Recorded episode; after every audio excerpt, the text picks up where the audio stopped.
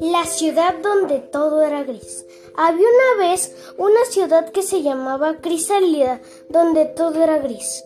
Sus calles y las paredes de las casas estaban pintadas de gris.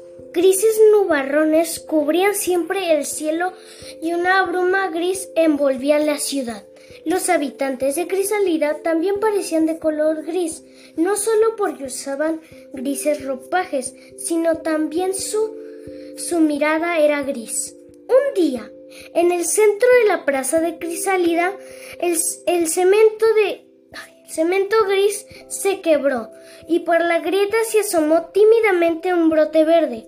Todos en Crisálida observaron maravillados el brote que poco a poco comenzó a desplegar sus hojas como si se desperezara Después de un largo sueño, el sol curioso se asomó por encima de las nubes para esperar el brote y lo bañó con una cascada de rayos dorados. El cielo.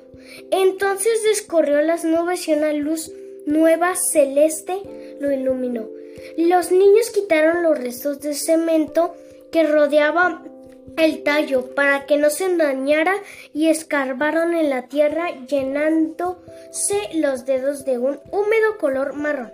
En ese momento, el extremo del brote apareció un pequeño botón rojo que se convirtió en un capullo y lentamente se, se, abrió en mil pétalos y de pronto mariposas con alas violetas y anaranjadas sobrevolaron la plaza y se acercaron a la flor.